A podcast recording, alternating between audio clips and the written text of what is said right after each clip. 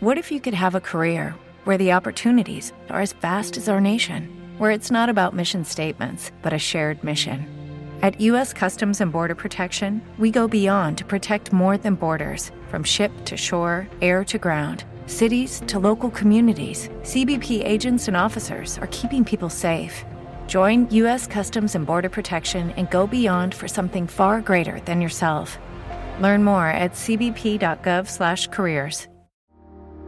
A minha missão hoje é dar continuidade a essa série de mensagens que já começamos sobre o tema do ano da Comunidade da Graça. Um só coração. E antes de eu começar, eu gostaria muito de que eh, você e eu possamos aqui orar rapidamente para consagrar esse tempo especial ao Senhor. Pode ser? Feche seus olhos, você que está acompanhando a transmissão também, junto com a gente. Vamos orar. Pai, em nome de Jesus. Nós colocamos aqui o nosso coração, a nossa mente. Que neste momento não haja absolutamente nada concorrendo contigo e com a tua palavra. Que nós tenhamos disposição para aprender de ti. Que nós tenhamos humildade para receber aquilo que o teu Espírito Santo quer falar aqui.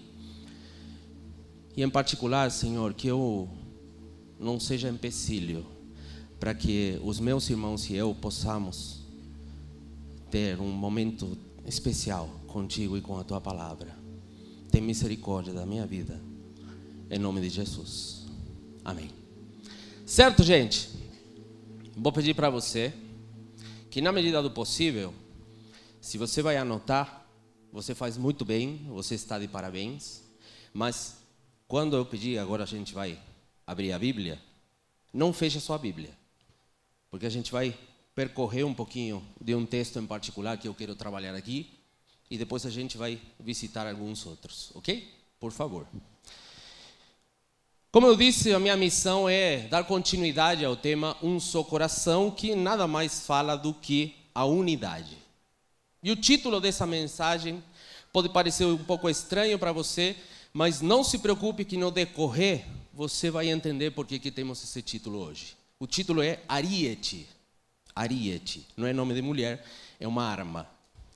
E você vai entender por quê. Depois eu vou mostrar para você qual é essa, essa arma, essa ferramenta. Você vai entender, ok? Mas o título da mensagem é Ariete. A primeira coisa, eu não estou hoje aqui como um advogado da unidade. Sabe por que eu falo isso? Porque às vezes tenho a sensação que quando a gente prepara uma série de mensagens para falar sobre esse assunto, ou quando a gente uh, quer trabalhar esse, esse tema, como particularmente queremos fazer na comunidade ao longo desse ano, parece que na verdade qualquer um de nós chega aqui para defender os benefícios de andarmos em unidade. E deixa eu te falar uma coisa: se você e eu tivemos uma experiência com Deus, você e eu não somente entendemos como precisamos andar em unidade. De fato, se estamos aqui, por que, que é, se não para em unidade, adorar a um Deus que transformou o nosso coração, certo? Então, não vim aqui para defender os benefícios da unidade. Os benefícios estão muito claros. No meio da comunhão dos santos, o Espírito Santo trabalha para transformar os nossos corações, o nosso caráter, a nossa mente, para que nós sejamos a cada dia mais parecidos com Cristo, no meio da comunhão dos santos. Independente do que ele já faz individualmente em cada um de nós. Mas a comunhão, a unidade é extremamente necessária.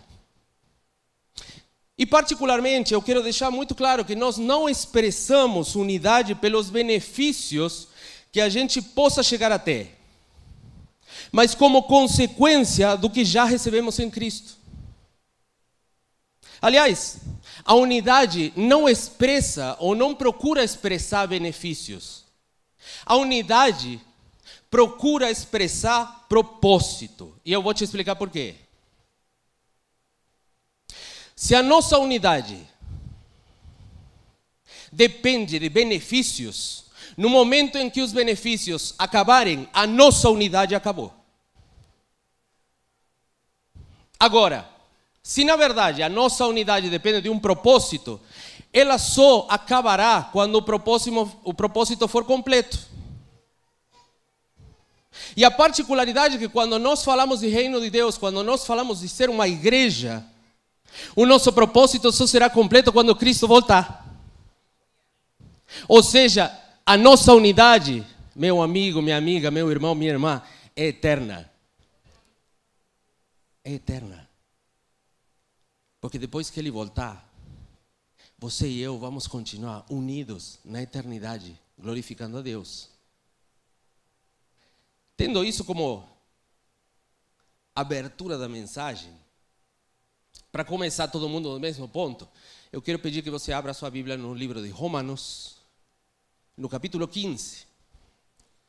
E nós vamos ler três versículos em particular: 5, 6 e 7. Livro de Romanos, capítulo 15, versos 5, 6 e 7. Diz assim: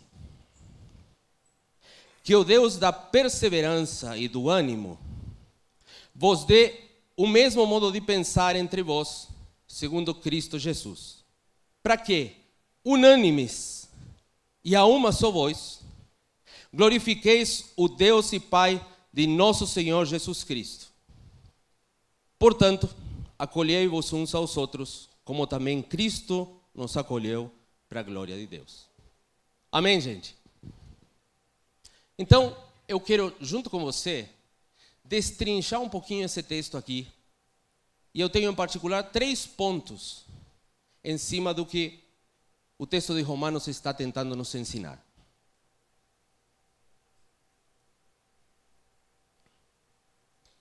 Eu vou fazer um pouquinho diferente aqui. E eu vou começar de trás para frente. Você já leu a Bíblia de trás para frente? Você já leu versículos de trás para frente? Eu vou tentar fazer isso para que a gente possa ir ponto por ponto.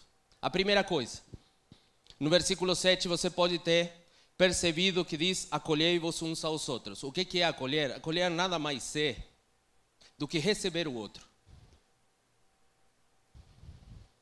do que receber o outro do jeito que nós também fomos recebidos por Cristo.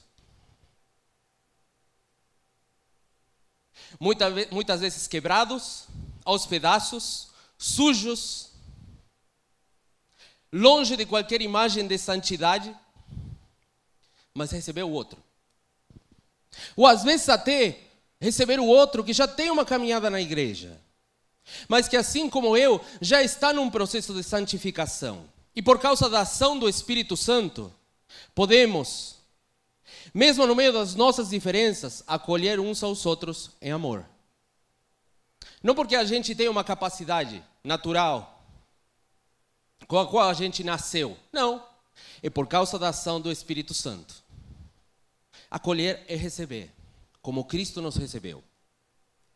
Mas o que eu quero trabalhar sobre esse texto de Romanos é, em particular, O que, de, o que diz sobre sermos uma união que glorifica a Deus. Porque quando eu parei para pensar como essa união glorifica a Deus, a primeira pergunta que veio na minha cabeça é como? Como essa união pode glorificar a Deus? E isso nos leva para o primeiro ponto dessa mensagem. Sabe como essa união glorifica a Deus? quando ela expressa o reino.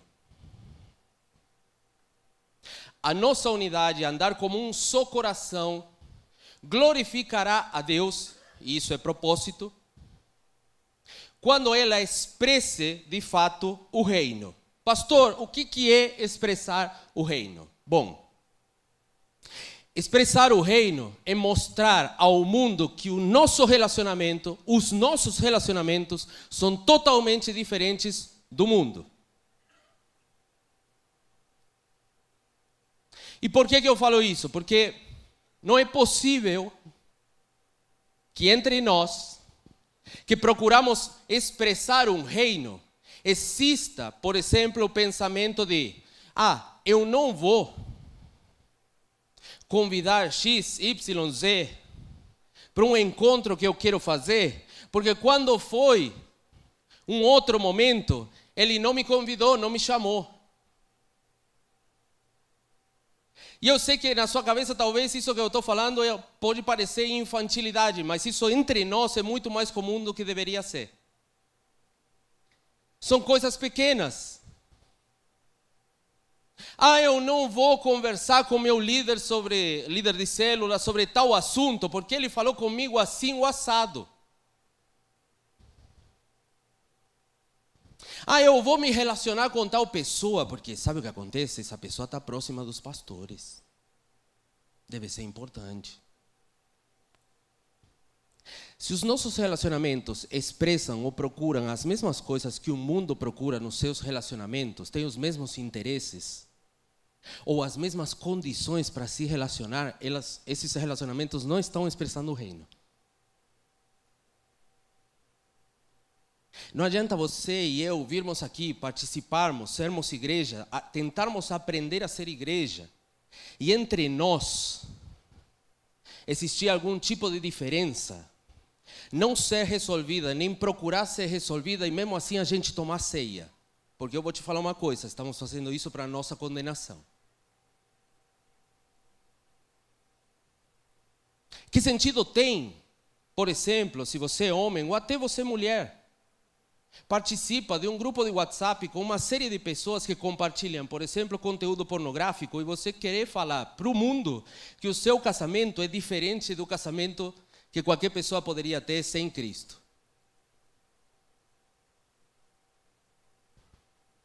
Que diferença há se, por exemplo, você ou eu, no nosso trabalho, nos aproximamos das pessoas que ocupam lugares importantes na empresa que a gente possa trabalhar com o único interesse de poder, então, crescer hierarquicamente.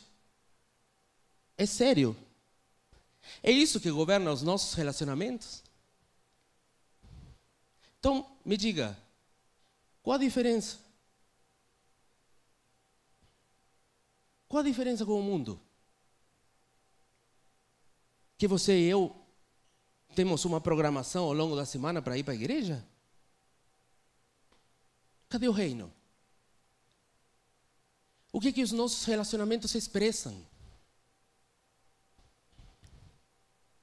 Como os nossos relacionamentos podem expressar esse reino?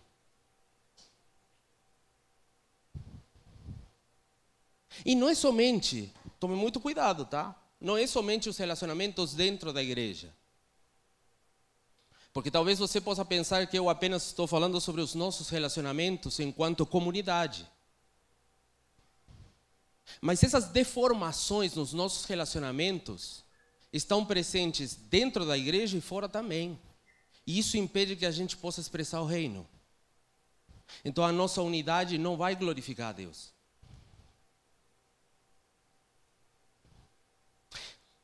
Existe um dramaturgo alemão, Goethe. Talvez você nunca ouviu falar, ou talvez sim, mas de outra forma. Goethe. G-O-T-H-E. É um dramaturgo do século XVII, representante do, representante do romancismo alemão. Ele escreveu uma obra que é um clássico, chamado Fausto. E ele tem uma frase muito particular. Ele disse: Trate um ser humano como é, e ele continuará a ser o que ele é. Trate um ser humano pelo que ele deveria ser, e ele se tornará o que devia ser. E muitas vezes nos nossos relacionamentos nós tratamos as pessoas por aquilo que elas são. Mas sabe, meu amigo, minha amiga, viver pela fé é tratar as pessoas pelo que elas deveriam ser, pelo que Deus diz que elas deveriam ser.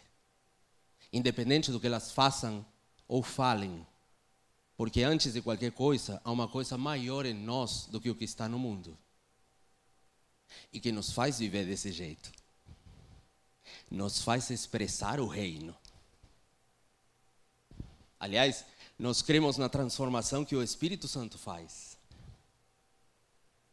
Então, quando declaramos ou quando falamos com as pessoas, com os nossos filhos,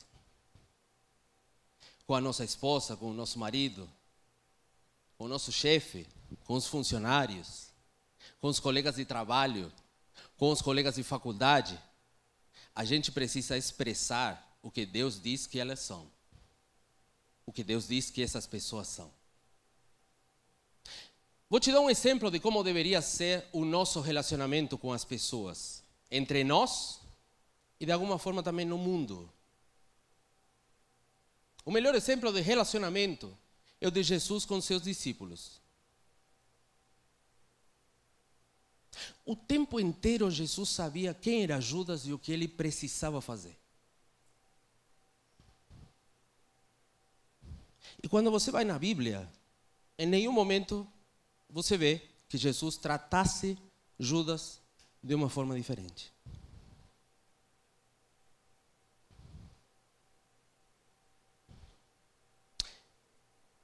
Sabe, se você e eu Hello, it is Ryan, and I was on a flight the other day playing one of my favorite social spin slot games on chumbacasino.com. I looked over the person sitting next to me, and you know what they were doing? They were also playing Chumba Casino. Coincidence? I think not. Everybody's loving having fun with it. Chumba Casino is home to hundreds of casino style games that you can play for free anytime, anywhere, even at 30,000 feet. So sign up now at chumbacasino.com to claim your free welcome bonus. That's chumbacasino.com and live the Chumba life. No purchase necessary. Group. Void were prohibited by law. See terms and conditions. 18 plus. It is Ryan here, and I have a question for you. What do you do when you win? Like, are you a fist pumper? A woohooer, a hand clapper, a high fiver. I kind of like the high five, but if you want to hone in on those winning moves, check out Chumba Casino. At chumbacasino.com, choose from hundreds of social casino style games for your chance to redeem serious cash prizes. There are new game releases weekly, plus free daily bonuses. So don't wait. Start having the most fun ever at chumbacasino.com. No purchase necessary. Group. Void were prohibited by law. See terms and conditions. 18 plus. Nos relacionarmos com as pessoas, aqui na igreja, no nosso trabalho, achando, achando que todo mundo é candidato a ajudas a nos trair, o problema não está nos outros. O problema está em nós. Porque Jesus nos ensinou como construir relacionamentos com pessoas diferentes. Então, como é que os nossos relacionamentos expressam uma união que glorifica a Deus? Primeiro ponto, eles expressam o reino. Certo? Qual é o primeiro ponto? Expressam o reino. Vamos para o segundo. Segundo ponto de como a gente pode ter uma união que glorifica esse Deus, ao nosso Deus. Segundo ponto, o relacionamento, os nossos relacionamentos falam do rei e do reino. Qual é o segundo ponto? Falam do rei e do reino. O que, que eu quero dizer com isso, gente? Que as nossas conversas precisam ser intencionais. Nós precisamos parar de usar futilidades.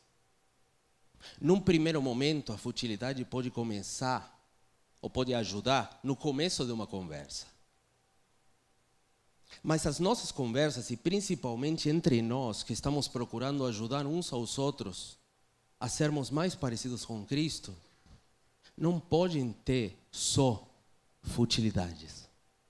Precisam ser intencionais ao ponto de que a gente fale do Rei e do Reino. Fale do Evangelho. Não estou falando aqui para você chegar no seu trabalho com os seus colegas que não conhecem Jesus e você recitar um monte de versículo de cor. Não é isso. Mas a nossa vida expressa o reino. E quando você e eu temos o nosso coração incendiado por esse Jesus, a gente não consegue parar de falar do que aconteceu com a gente. Aliás, a principal ferramenta de evangelização que você e eu temos é o nosso testemunho. Sabe por quê? Porque absolutamente nada pode mudar o caráter de uma pessoa, a não ser a ação do Espírito Santo. E se você e eu tivemos o nosso caráter transformado, fomos libertos, vivemos uma vida nova,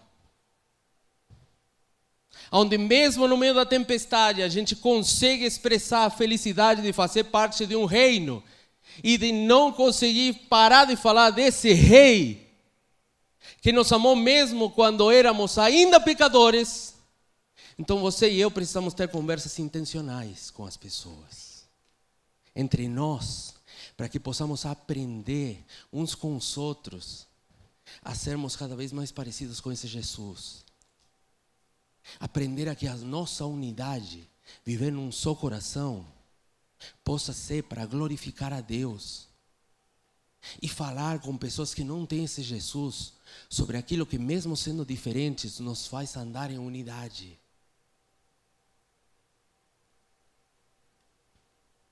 Sabe o que nós precisamos? Fluência no Evangelho. Eu já ministrei sobre isso para os adolescentes. Nós precisamos entender que o Evangelho é uma nova linguagem. É como se fosse um novo idioma que você e eu estamos aprendendo. Qual é a forma de você se tornar fluente num novo idioma? Você tem que estudar e você tem que soltar sua língua falando com pessoas que sejam nativas. Olha só. Tem um monte de nativa do reino aqui. A gente aprende uns com os outros. Mas as nossas conversas precisam ser intencionais. Se você e eu não nos tornamos fluentes no Evangelho, sabe o que vai acontecer? Que ao invés de nós vivermos uma vida que constantemente anuncia um rei e um reino, você e eu vamos achar que isso aqui, que o cristianismo, é simplesmente uma forma mais ética de viver a vida. Mais bonita, mais humana. Nossa. E eu quero te falar uma coisa: o cristianismo não é uma forma mais ética de viver a vida, tá? O cristianismo anuncia um rei. O cristianismo expressa um reino. E a partir do momento em que você e eu temos a nossa natureza, o nosso caráter transformado, nós começamos imediatamente a transmitir isso. De forma imperfeita, lógico, mas num processo de santificação, o Espírito Santo vai trabalhando no meio dos relacionamentos, para que a gente possa se tornar cada vez mais parecido com Cristo. E num relacionamento constante com Ele. Porque você e eu, se não abrirmos a nossa Bíblia, jamais seremos fluentes no Evangelho. Nenhum de nós consegue falar daquilo que não conhece. Pode até tentar, mas em algum momento as dúvidas vão aparecer, a gente vai começar a gaguejar, a gente não vai saber responder. E na verdade, a falta de fluência no Evangelho denuncia as nossas dúvidas sobre a nossa fé. Sabe como é que a gente pode acabar com as dúvidas sobre a nossa fé? somente se a gente se relacionar com Deus por quem Ele é, através da Sua palavra. E uns com os outros, com o Espírito Santo agindo no meio de nós.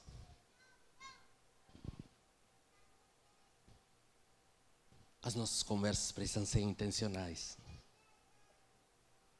Então, o primeiro ponto de como a gente pode ter uma união que glorifica a Deus é expressando o reino. O segundo falando do rei e do reino. E o terceiro, o terceiro ponto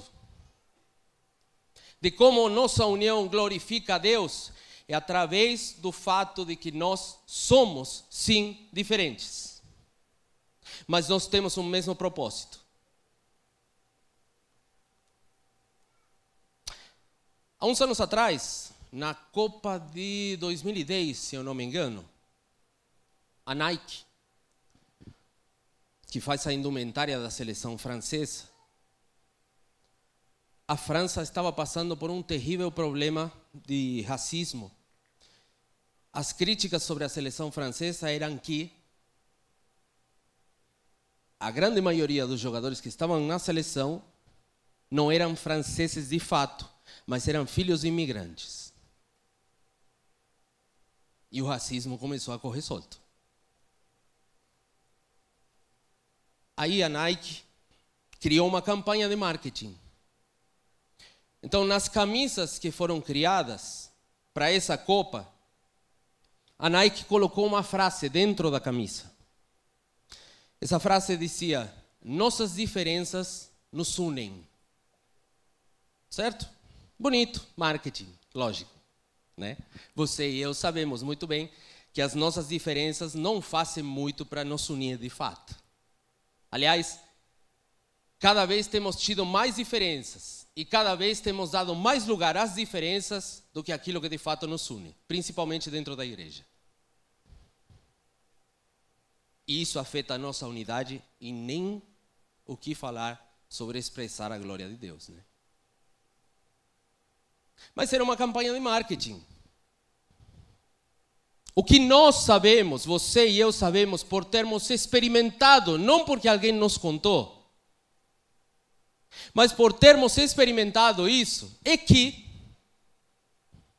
o que nos une como igreja, para andarmos num só coração, é o Espírito Santo. Porque é o Espírito Santo que redime as nossas diferenças para que elas expressem a multiforme graça de Deus. Muitas vezes você pode ouvir uma crítica contra a igreja, principalmente a igreja evangélica, que é a seguinte: não conseguem um acordo para andar juntas. Olha quantas denominações diferentes você tem por ali carismático, pentecostal, neopentecostal, ortodoxo, reformado, não sei, por aí vamos. E muitas vezes as pessoas usam isso para falar de uma igreja que por vezes de fato tem se mostrado sim dividida. Sabe o que nos falta? Nos falta o Espírito Santo redimindo as nossas diferenças para que elas expressem a multiforme graça de Deus. Sabe por que, que temos tantas denominações diferentes? Porque elas expressam a multiforme graça de Deus. Há pessoas que, mesmo em lugares com, com os quais, ou igrejas com as quais nós temos discordâncias teológicas, ainda são alcançadas por Cristo, ainda são transformadas por Jesus. Talvez aqui, entre nós, tenhamos pessoas que vieram de outras denominações. Eu, de fato, vim de uma outra denominação. Não era pastor, nem queria ser. Muito pelo que eu tinha ganhado como entendimento do que lá era ser igreja.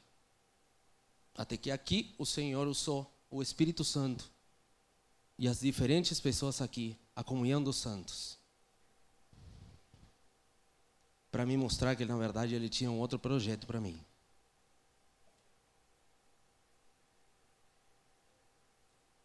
Então, meus amigos, de fato, as nossas diferenças não nos unem. Isso pode deixar para o marketing da Nike. O que nos une, a argamassa que faz com que a gente ande unido, apesar das nossas diferenças, é o Espírito Santo.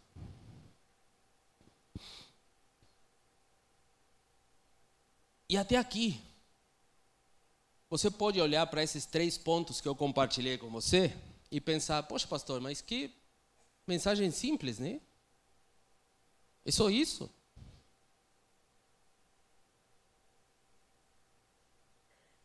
Mas eu quero ir um pouquinho além, usando isso como base do que estamos falando aqui. Porque talvez você olhe para esses três pontos que eu mencionei aqui e você pense da seguinte maneira, pastor, olha, viver desse jeito e tudo é, é muito difícil. Eu até já fui ferido por pessoas dentro da igreja e eu não esperava.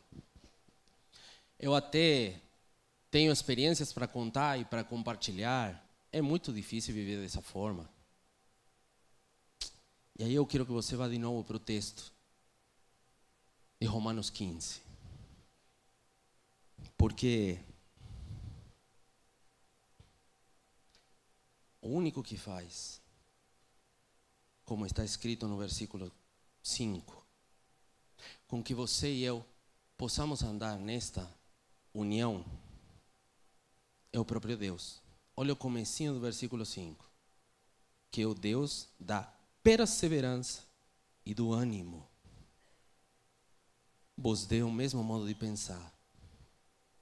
Quem faz com que você e eu possamos, mesmo no meio das nossas diferenças, andar em unidade, andar num só coração, é um Deus que nos faz perseverar e que nos dá ânimo para continuar perseverando.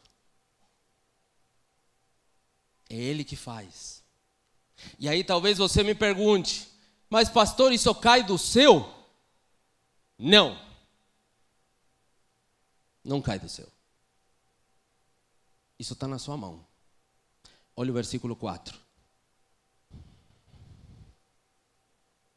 O versículo 4 de Romanos 15 diz: Porque tudo o que foi escrito no passado foi escrito para nossa instrução, para que tenhamos esperança por meio da perseverança e do ânimo que provém das do ânimo que provém das de onde provém o ânimo, pastor?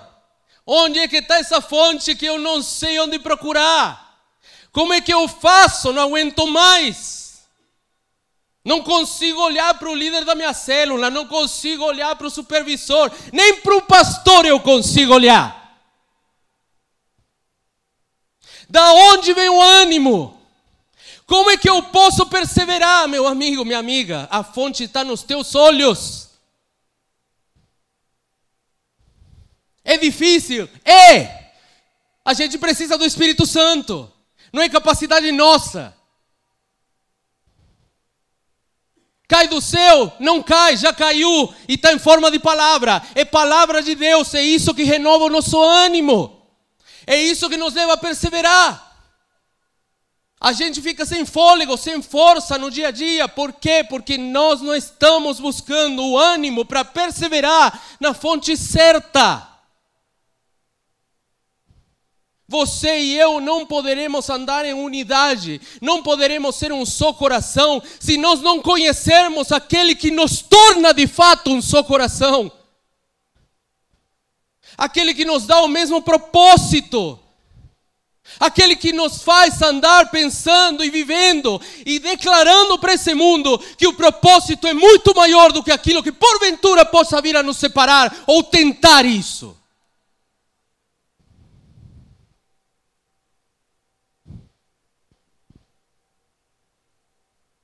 E se você tem alguma dúvida, você que está com a sua Bíblia aberta, vai para o livro de Salmos, rapidinho.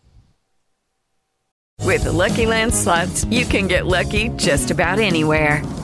This is your captain speaking. Uh, we've got clear runway and the weather's fine, but we're just going to circle up here a while and uh, get lucky. No, no, nothing like that. It's just these cash prizes add up quick. So I suggest you sit back, keep your tray table upright, and start getting lucky. Play for free at LuckyLandSlots.com. Are you feeling lucky? No purchase necessary. Void where prohibited by law. 18 plus terms and conditions apply. See website for details.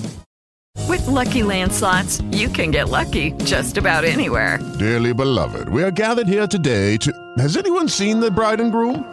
Sorry, sorry, we're here. We were getting lucky in the limo and we lost track of time.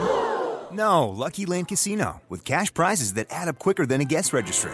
In that case, I pronounce you lucky. Play for free at LuckyLandSlots.com. Daily bonuses are waiting. No purchase necessary. Void where prohibited by law. 18 plus. Terms and conditions apply. See website for details. Deixa eu beber um pouquinho de água aqui. No livro de Salmos, no capítulo 19.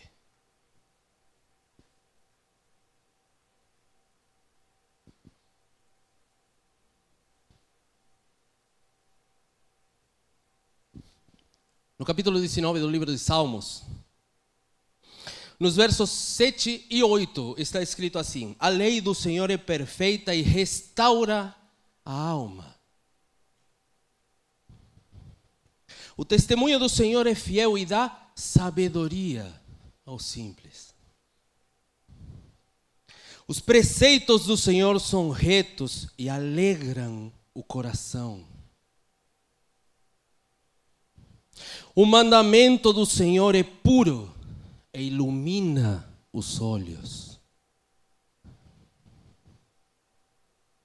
Querido, é natural que em algum momento da nossa caminhada, ou por diversos momentos, a gente fique sem ânimo, a gente fique com vontade de largar tudo e todos.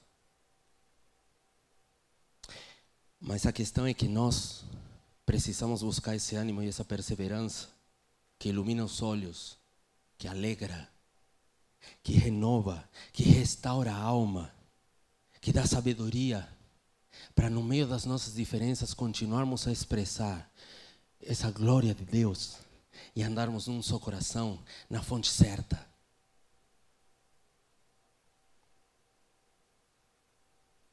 A fonte certa é a palavra de Deus.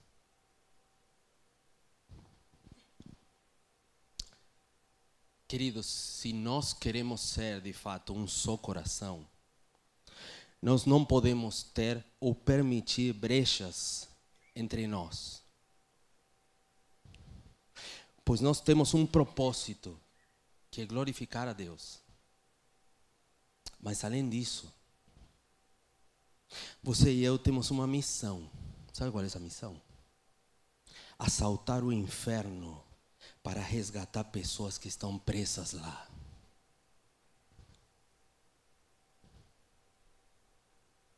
Em Mateus 16, verso 18, você não precisa abrir agora. Há palavras de Jesus que estão registradas e dizem assim: Eu, diz Jesus, edificarei minha igreja e as portas do inferno não prevalecerão contra ela.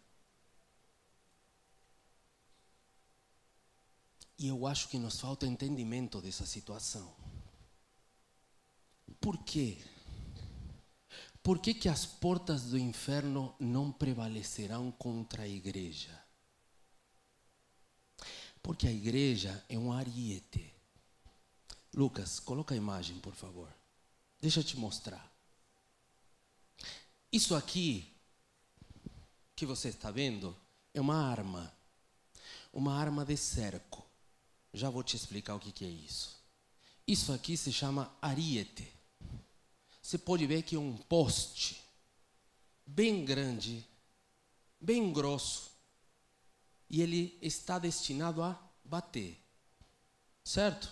Tem pessoas que acionam ele, mas o mais importante é que o ariete não pode ter nenhuma brecha.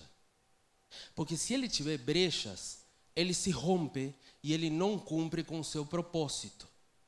Então, diante do texto que nós acabamos de lembrar aqui, de Mateus 16 e 18, quando Jesus diz: As portas do inferno não prevalecerão contra a minha igreja, o que nós precisamos entender é que nós somos essa arma aqui. Querido, querida, você e eu, quando expressamos a unidade, quando andamos num só coração, quando trabalhamos para estar cada vez mais unidos, coesos, no mesmo propósito, nós somos uma arma que está batendo na porta do inferno, que não para de bater na porta do inferno. Porque o nosso objetivo é entrar lá, proclamar a libertação que somente o Evangelho pode proclamar, para que pessoas sejam resgatadas como nós fomos um dia. Então pare de pensar que na verdade nós estamos o tempo inteiro debaixo do ataque. Porque na verdade quem está atacando somos você e eu a partir do momento que fomos transformados por Cristo. Nos tornamos soldados dele. Somos nós que estamos indo para cima. Aí, se existir alguma brecha entre você e eu, nós jamais conseguiremos cumprir com esse propósito, com essa missão não somente não vamos glorificar a Deus, como também muito menos a gente vai quebrar as portas do inferno. Uma arma de cerco, gente, era utilizada quando as cidades elas eram rodeadas de muralhas. As cidades eram antigamente nos reinos construídas com muralhas ao seu redor. E uma porta por onde entrava e saía o comércio, entre outras coisas. Então, se você queria invadir, se você queria ganhar esse espaço, se você formava o seu exército para ir para a guerra e invadir essa cidade que estava cheia de muralhas, rodeada de muralhas, você precisava de um ariete para bater na porta, para derrubar a porta. O que os exércitos faziam era montar cercos. As guerras duravam anos, meses.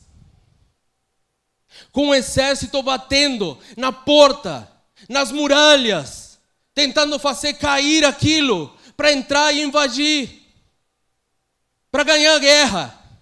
O que nós estamos fazendo com a nossa união é não somente expressar a glória de Deus, mas também batendo na porta do inferno.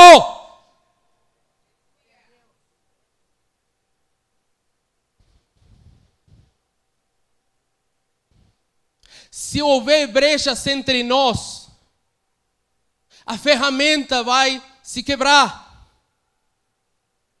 Essa arma vai se quebrar. Nós seremos mortos, seremos destruídos. Se você avança no tempo, essa arma foi aperfeiçoada depois. E montavam uma estrutura com teto que cobria os homens que levavam e carregavam essa arma e empurravam batendo na porta. Para quê? Para que os que estavam atirando as flechas de cima não matassem aqueles homens. Dá para imaginar comigo? Aí você pode talvez se lembrar neste momento de que nós estamos sob ataque das setas do inferno. As setas são flechas, de fato. Mas por isso nós precisamos cada vez mais de uma união mais sólida entre nós, de uma unidade mais sólida entre nós, para que nós possamos continuar a bater no inferno. As flechas podem cair, mas nenhum de nós vai desistir de sermos uma unidade que expressa a glória de Deus e que está batendo na porta do inferno, até que aquilo se abra e pessoas sejam resgatadas de lá.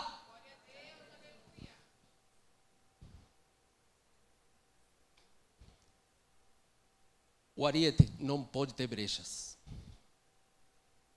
Não pode, ter, não pode haver brechas entre nós. Eu não sei se você sabe, mas o maior livro vendido no mundo é a Bíblia. O segundo maior livro vendido no mundo inteiro é um clássico da literatura espanhola que se chama Quixote. Já ouviram falar?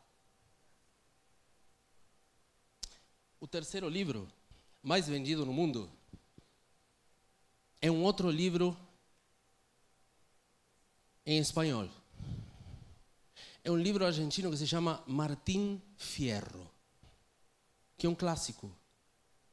Um clássico que fala sobre a vida dos gaúchos. Está escrito em poesia. Martín Fierro. E enquanto eu preparava essa mensagem, falando sobre a unidade, falando sobre não ter brechas entre nós, eu me lembrei de um trecho que está escrito naquele livro, Martim Fierro.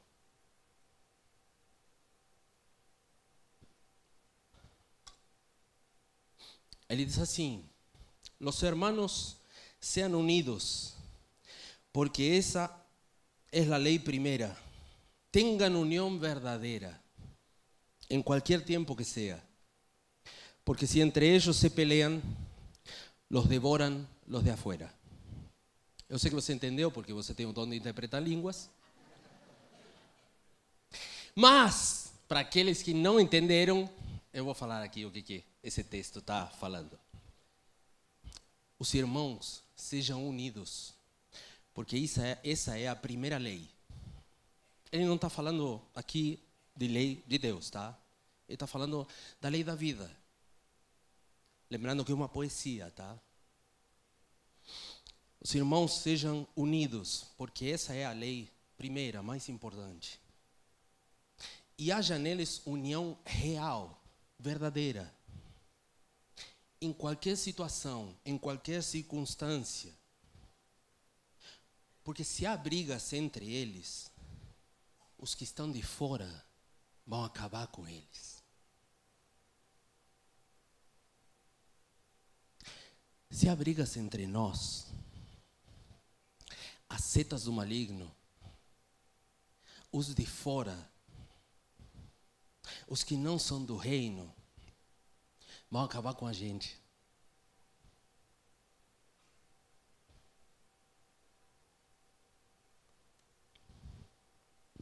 Eu vou te mostrar um texto.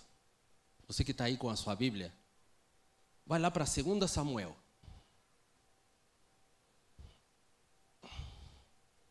No Antigo Testamento, 2 Samuel, capítulo 10. E eu vou te dar o contexto.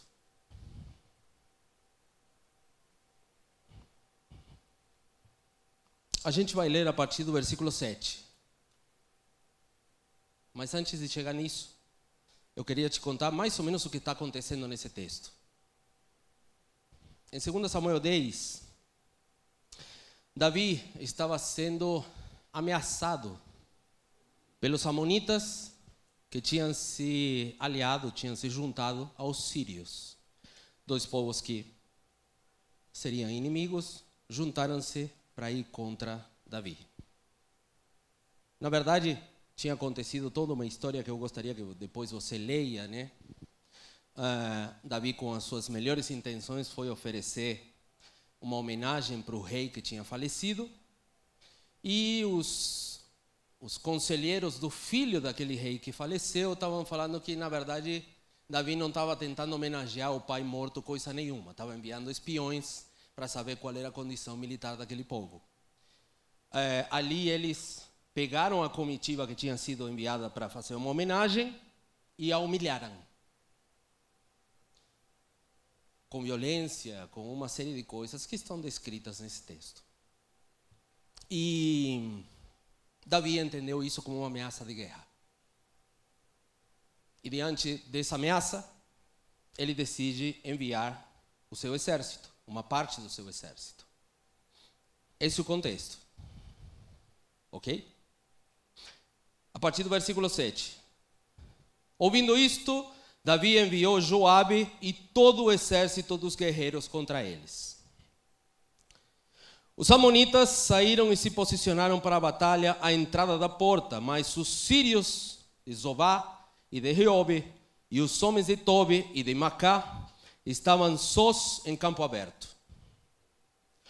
Quando Joabe, versículo 9, viu que estava cercado pela frente e por trás, escolheu alguns dos melhores homens do exército de Israel e os alinhou contra os sírios. E entregou o restante das tropas a seu irmão Abissai, para que as alinhasse contra os amonitas. E disse-lhe: Se os sírios forem mais fortes do que eu, tu virás me socorrer. E se os amonitas forem mais fortes do que tu, eu irei te socorrer. Tem bom ânimo e sejamos corajosos pelo nosso povo e pelas cidades do nosso Deus, e faça o Senhor o que bem lhe parecer.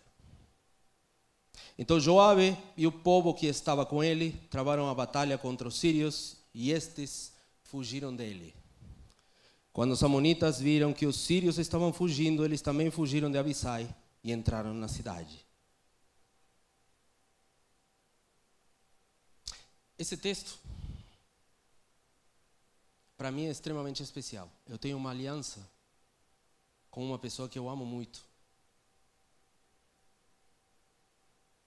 Usando esse texto. Sabe por quê? Porque andar num só coração é exatamente o que está expresso aqui. Nós vamos para a guerra. Lucas, você pode tirar essa imagem, viu? Ou, oh, Johanan, desculpa, você está aí. Pode tirar. Nós vamos para a guerra, nós vamos para a batalha. Em algum momento nós podemos estar rodeados, sim, por diferentes inimigos. Mas sabe o que a gente. Sabe o que faz que a gente seja um só coração? Anderson, não pulinha aqui, por favor, para me ajudar. Só para você entender melhor o texto. Eu vou te mostrar aqui mais ou menos o que é ser um só coração. Vem aqui, irmão. Vira as costas. Essa imagem que, que o texto está mostrando para nós, está descrevendo para nós. Joabe e Abissai. Cara, o inimigo está lá. Vai em frente. Leva os homens. Se eu ver daqui que você está apanhando, eu vou estar ali para te ajudar, não importa o que aconteça. E você faz a mesma coisa comigo aqui. Eu posso virar as costas para o meu irmão. Eu sei que ele está cuidando de mim. E eu estou cuidando dele.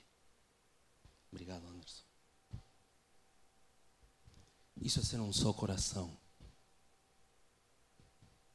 A adversidade pode vir. Virá, de fato.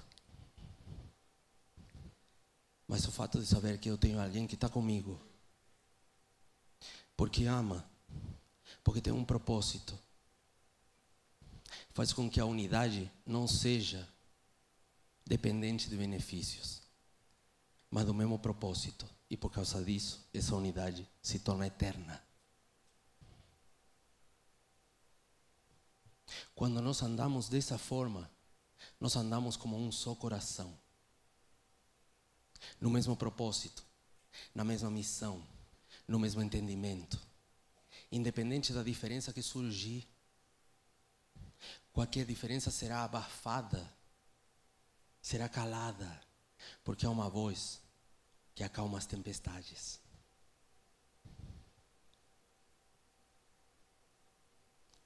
Uma aliança é uma união que glorifica a Deus.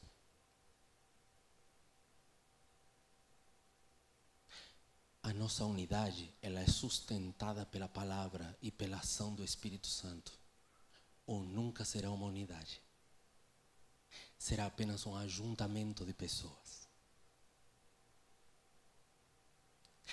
Sabe, meus amigos, e eu vou chamar a banda para subir aqui.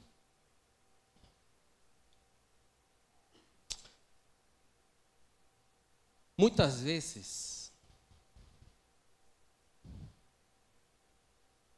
na verdade, somos nós mesmos que conspiramos contra a unidade. Não é Satanás. Não é. Somos nós. Está na hora da gente se arrepender e assumir essa realidade. Porque muitas vezes os que conspiram contra essa unidade somos nós mesmos. Sabe o que, é? É o nosso egoísmo. É a nossa imaturidade. É o nosso desejo fervoroso de reconhecimento que nunca vem. É nossa exigência de que as pessoas sejam ou ajam de acordo com o que a gente quer e como a gente quer.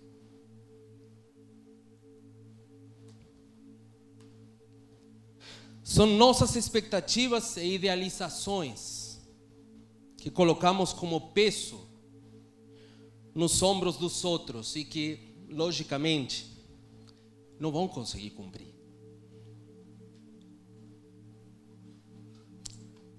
São os momentos em que nós negociamos princípios e valores. Ou quando, por exemplo, você e eu chamamos os nossos pecados de problemas. Sabe por quê? Porque um problema tem solução.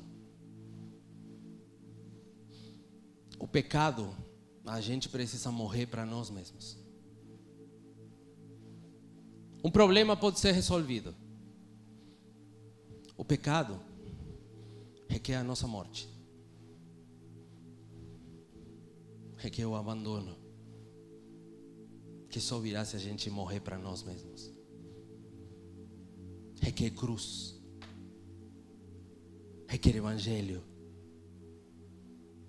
Para que nós paremos de conspirar nós mesmos contra a unidade, contra andarmos num só coração, nós precisamos nos arrepender dessas coisas e parar de tentar colocar a culpa em Satanás.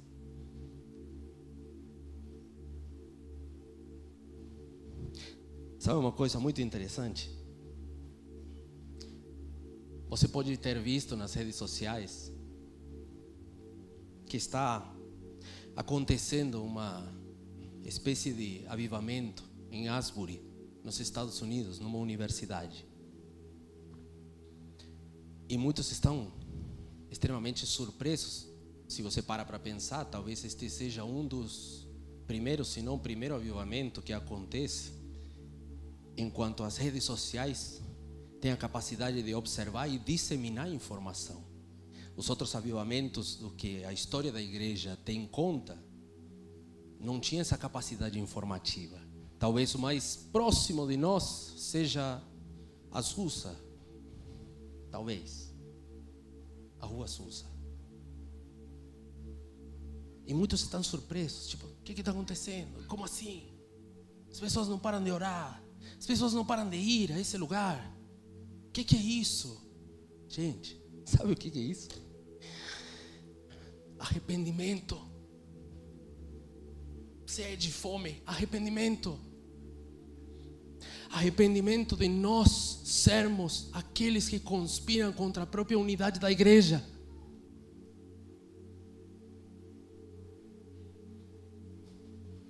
É consciência de propósito.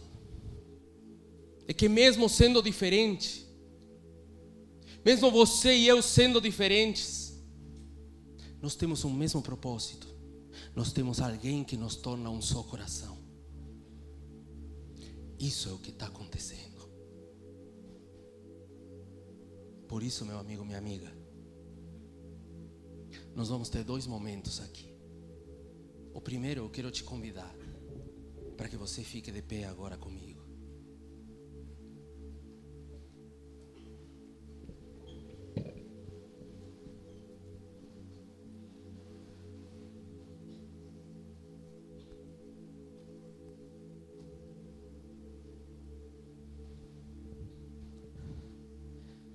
Se isso que eu falei aqui faz algum sentido para você, então eu gostaria muito que todos nós aqui tenhamos a liberdade para, neste momento, orarmos com o coração arrependido das nossas infantilidades, das nossas desculpas para não andarmos em unidade das nossas desculpas muitas vezes para não participar de uma célula, servir no ministério, nos juntarmos a outras pessoas, participar de um culto. Porque nós estamos muitas vezes conspirando contra essa unidade da igreja. Se isso faz sentido para você, não, não, pode, não precisa esperar por mim. Feche os seus olhos aí onde você está, incline a sua fronte. É o seu coração. É uma oração que todos precisamos fazer? Sim, acredito nisso. Mas eu não posso orar por você. Não estou convocando aqui a um arrependimento coletivo. Ao contrário, estou convocando a um arrependimento individual. Se não começar o arrependimento por nós, ele jamais será coletivo. O quebrantamento tem que vir primeiro no nosso coração. Pai, em nome de Jesus.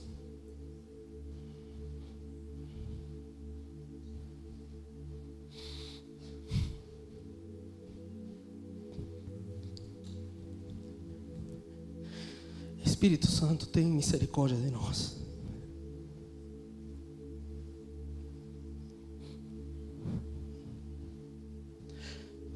Muitas vezes nós temos negligenciado o fato de que andarmos um só coração expressa a tua glória, Pai. E temos procurado as mais esdrúxulas desculpas, Senhor, para evitar andar em comunidade, evitar ajudarmos uns aos outros. Temos olhado muito mais para as imperfeições dos outros do que as imperfeições do nosso próprio coração, Pai. E se não houver arrependimento em nós, eu sei, Senhor, que mesmo que clamemos a Ti,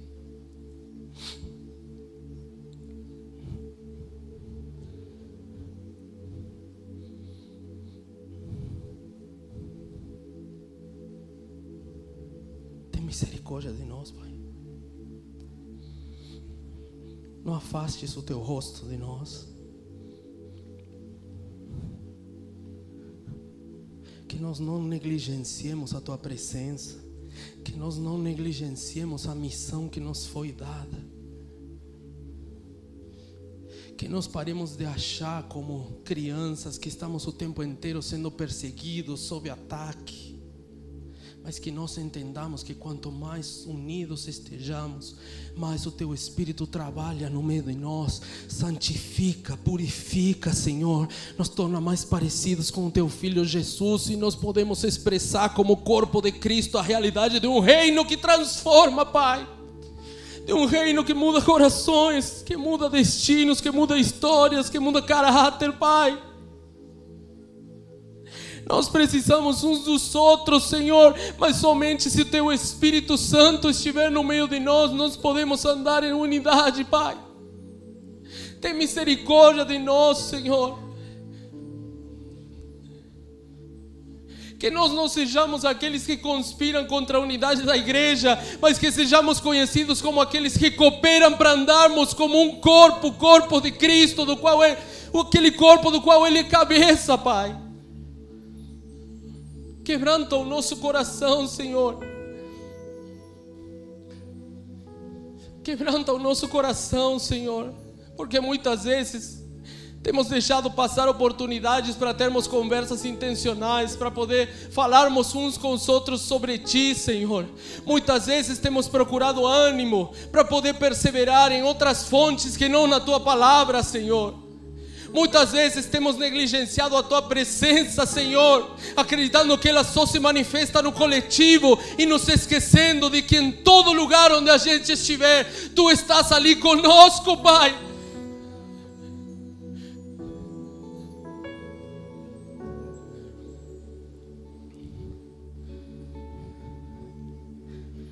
Nos renova como igreja, Senhor. Não permitas que haja brechas entre nós. Se algum de nós, porventura, identificar algo que está fazendo com que uma rachadura apareça no meio de nós, Pai, em nome de Jesus, que nós exerçamos o ministério que nos foi dado pelo Teu Filho Jesus, o ministério da reconciliação.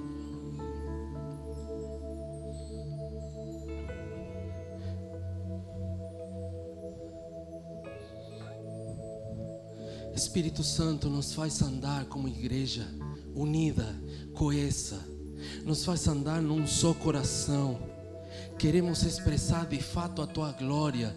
Queremos, Senhor, derrubar as portas do inferno, para que assim como nós fomos resgatados um dia, nós possamos levar luz no meio das trevas e que outros sejam transformados e resgatados por ti, Pai. Usa as nossas vidas Usa o nosso testemunho, Senhor. Nós queremos consagrar o que somos e temos, absolutamente tudo a Ti, Senhor. Que em todo lugar onde colocarmos o nosso pé, Senhor, nós não nos esqueçamos, Pai, de que somos embaixadores do Teu reino. Somos representantes do teu reino, proclamamos um rei e um reino que tem nos transformado e que pode continuar a transformar esse mundo.